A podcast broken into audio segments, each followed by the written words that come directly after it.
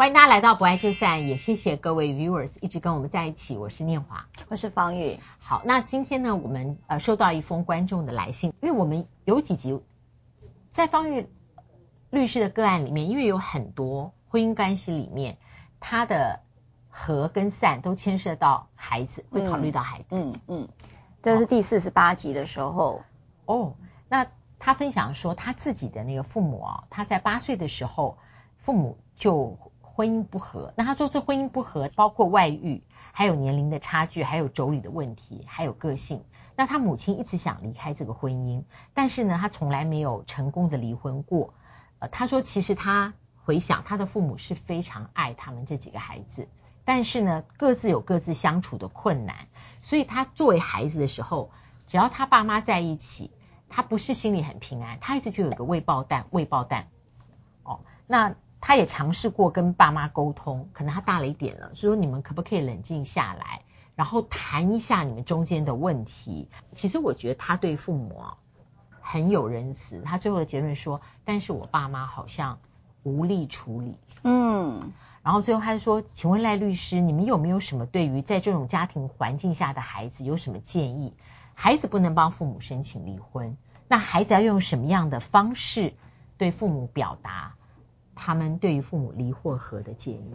嗯，好，我我想先针对这位朋友做一些啊、呃、回应哈，就是说，呃，我我我就有一次有一个案子啊哈，那已经很久了，他现在这个孩子也都成年了，就如同你一般。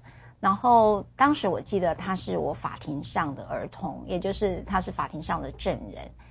那那个、那个、那个孩子当时呃小学，好，他也是小学，哎、小学，小学而已。他的父母离婚，然后当时是他母亲离开的，哈，母亲离开。然后他本来在妈妈还没有离开的时候，其实他跟妈妈的感情最好，哈，最深。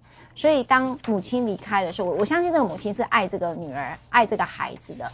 他是认为说，爸爸的家庭可能给他更好的一个条件，那妈妈自己离家。所以我印象很深刻的是这个孩子，呃，在他母亲离开的时候，你知道我们都没有感觉，但他回忆起来的情境是很清楚，他就看着妈妈拿走的是什么，然后他只有说妈妈没有拿走他的卡片，母亲节卡片。哦，他在小学，在法庭上这样子。对对，对，好，所以呃，然后他现在爸爸就也如同母亲般，所以母亲节他开始送卡片给他的爸爸，哈。那这个是他当时在法庭上也去提，当然做那是做监护权的判断的时候，他这个孩子会被问到，也也说出来的事情。那现在这个孩子大了，然后因为疫情，他就从国外回来看我，我就聊起了这段往事。那我就问他，你还好吗？哈，他就跟我分享一个心情，就是说，呃，他说阿姨其实呃，他现在也去学心理了哈。那他他讲他的人生规划是做什么，然后。他说：“我有一个议题是，虽然那时候在他小学的时候，我就让他进入心理咨商。哦，我进法庭前就已经让孩子进去。那我为了是什么？为的就是让他明白，父母的离婚是跟你没关系的。好，第二件事情，其实举例来讲，我们现在譬如说跟爸爸住，可能我会很怀念我的母亲，可是我可能必须某个程度为了生存也好，为了什么，我要当做我不想要跟。”呃，没有同住方的妈妈见面，因为为什么？孩子有个很深刻的恐惧，就是我很怕你遗弃我。嗯。所以离婚子女有一个很严重的议题，就是遗弃议题。所以你会看到离婚后的子女有几个特色哈，他在职场上遇到很多对他不公平的事情，他就会讨好哈。所以有我记得有个离婚下的一个成年子女，他听到我讲这句，他说难怪当时他在做那个。呃，超商的那个店员的时候，人家一凶，他就马上跪下来。我我说那个其实就是离婚子女创伤没有被处理的议题，就是很怕被不喜欢，被不喜欢之后会被丢掉。你你看到很说哦，变成父母离婚他就怎样成绩不好，不是？很多离婚下的子女功课非常好，因为他觉得只有功课好才不会被遗弃。因为他够好，他就想说，是不是我功课不好，所以父母亲才为了教养上吵架，为了他而吵架。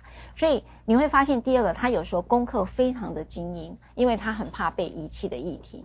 所以有时候这种呃历经过离婚父母下的孩子，如果他没有去整理的时候，他的遗弃议题很容易跑到讨好的性格。第二个就是他在结亲密关系这件事。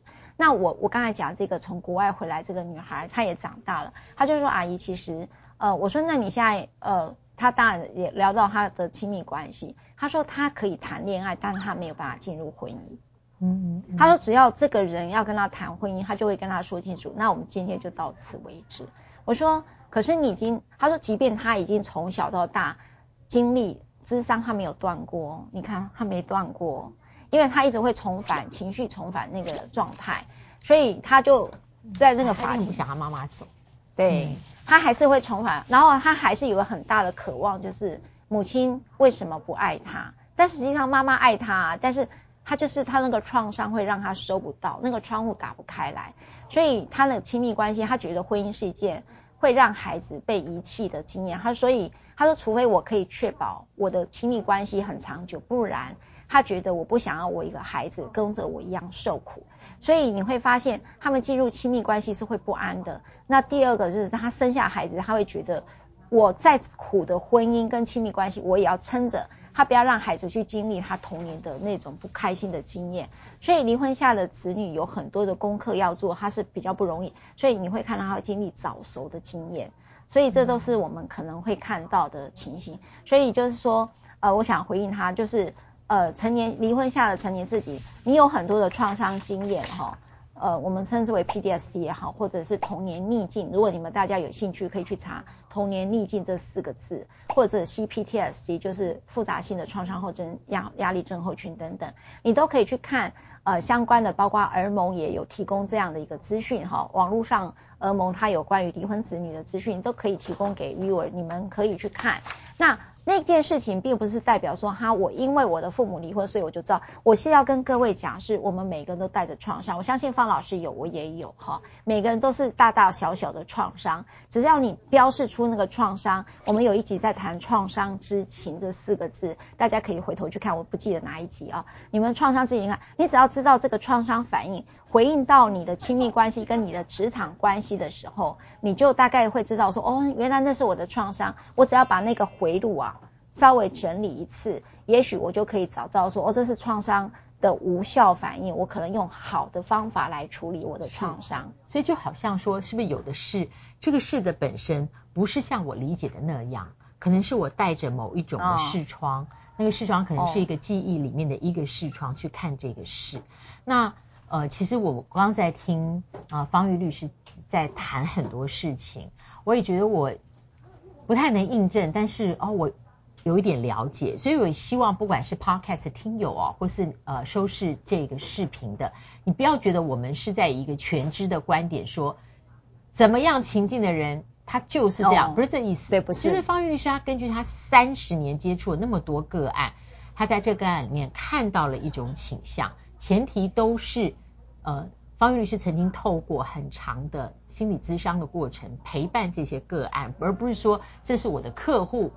结束了之后，那就是下一个客户，不然这孩子也不会回来，长大后再回来看这位阿姨。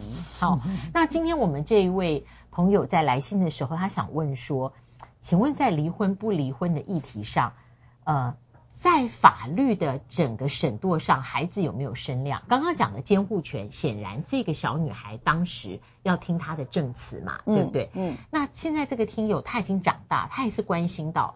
她说：“像我跟我姐妹从小就是觉得，爸爸妈妈好像就是只要在一起，我们家里就买一个未爆弹。嗯，他没有讲，她是希望爸妈离了好。她只是一直说，在不同的年龄的时候，一直希望爸妈你们可不可以好好讲话解决你们的问题。他长大了，他才讲，如果走到离婚的官司上，小孩有没有声量？好，呃。”这句话的本身，我我很喜欢老师讲的答案就在问题里哈，就是说这句话你就会看到了，好像父母离婚跟不离婚，孩子要某种程度担起责任，然后发出声音。因为如果今天是监护权，就是孩子你想要维持现在的住居所地，就跟着爸爸或者跟着妈妈，那是关于监护权的一个判断。好，就刚才我在讲那个故事一样。但是如果你针对于父母离婚这一件事情，孩子你有没有声量？嗯、我记得我们有一直问这个，对，你记得我们还有一集在讨论，那个女儿就是帮妈妈去找了一个律师，然后来离婚。后来这个妈妈又被离间，好，被离间就是找一个那个爸爸找一个共同朋友去嚼舌根，你女儿呢就是为了要争产才来做的这件事。你就看到这也是成年的女性啦，哈，也就是长期看到她母亲的这个遭呃这个遭遇，帮她找了一个律师之后，反而被妈妈认为她是呃要要要亲。侵产侵权啦，对，要对，所以你就说，呃，孩子到底要不要跟妈妈，呃，就是在离婚事件里头，孩子要不要亲职化？亲职化就是指什么？就是你要变成大人来照顾这两个小朋友，这吵架的两个小朋友，这就是亲子亲，就是关于离婚子女会有亲职化的现象。职业的职，对，亲职化，对，就是变成你要变父母，他们变孩子，然后你这这对夫妻。就是这这个两个孩子在吵架，好像你孩子必须要介入来做处理哈。那我讲一个小小的故事，这个爸爸跟这个妈妈结婚的时候，他们第一年这个女性就怀孕了，这个妈妈就怀孕了哈。那怀孕的时候，这个男的认为他又要房贷，然后工作又正在忙，他不想要这个孩子，不想要这个孩子。那不想要这个孩子，但是妈妈没有一个人不愿意有自己的孩子，她还是生了这个孩子哈。可是孩子生了之后，这个男的都不抱这个孩子，也都不抱。然后当然接下来这几年又有了第二个小孩。可是很特别的是，爸爸就永远会去踹那个老大，他都会用踹的。然后每次，所以这个妈妈知道这个爸爸，你也知道这是你也是亲生孩子啊，你为什么老是要打打这个老大？他就把这个老大送到这个他妈妈的妈妈就是阿妈那里去照顾。结果阿妈每次帮他洗澡，就浑身都是伤。然后就在有一次的冲突里面，就是那个爸爸又打这个老大，浑身是伤。那个妈妈一进来，譬如说，哎，叫小，举例叫小宝好了，小宝你在哪里啊？他找不到他，你会发现他躲在桌子底下，因为呢，他比想要让妈妈看到他身上是有伤的，因为他觉得妈妈看到身上有伤，又要跟爸爸吵架了，他就宁可不要。你看这孩子自己吸收那种。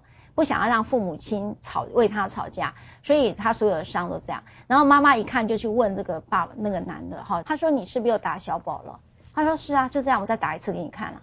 好，你你就知道那个你的憎恨心，你也不知道从哪里来，可能他的压力啊，这个男性可能都出在这个孩子身上，因此这件事情就有了一场离婚官司。好，那你会觉得这个离婚官司不难？确实不难。啊，一审也都判了，监护权也都判，都不难。我就想，法律如果能够处理到所有人生遗憾，我当然很愿意。但是当然不是。二审的时候，这个孩子求妈妈把离婚给撤销掉，就撤回了这个离婚。他说：“我不希望你们为了我而离婚。”他认为所有的错都是他。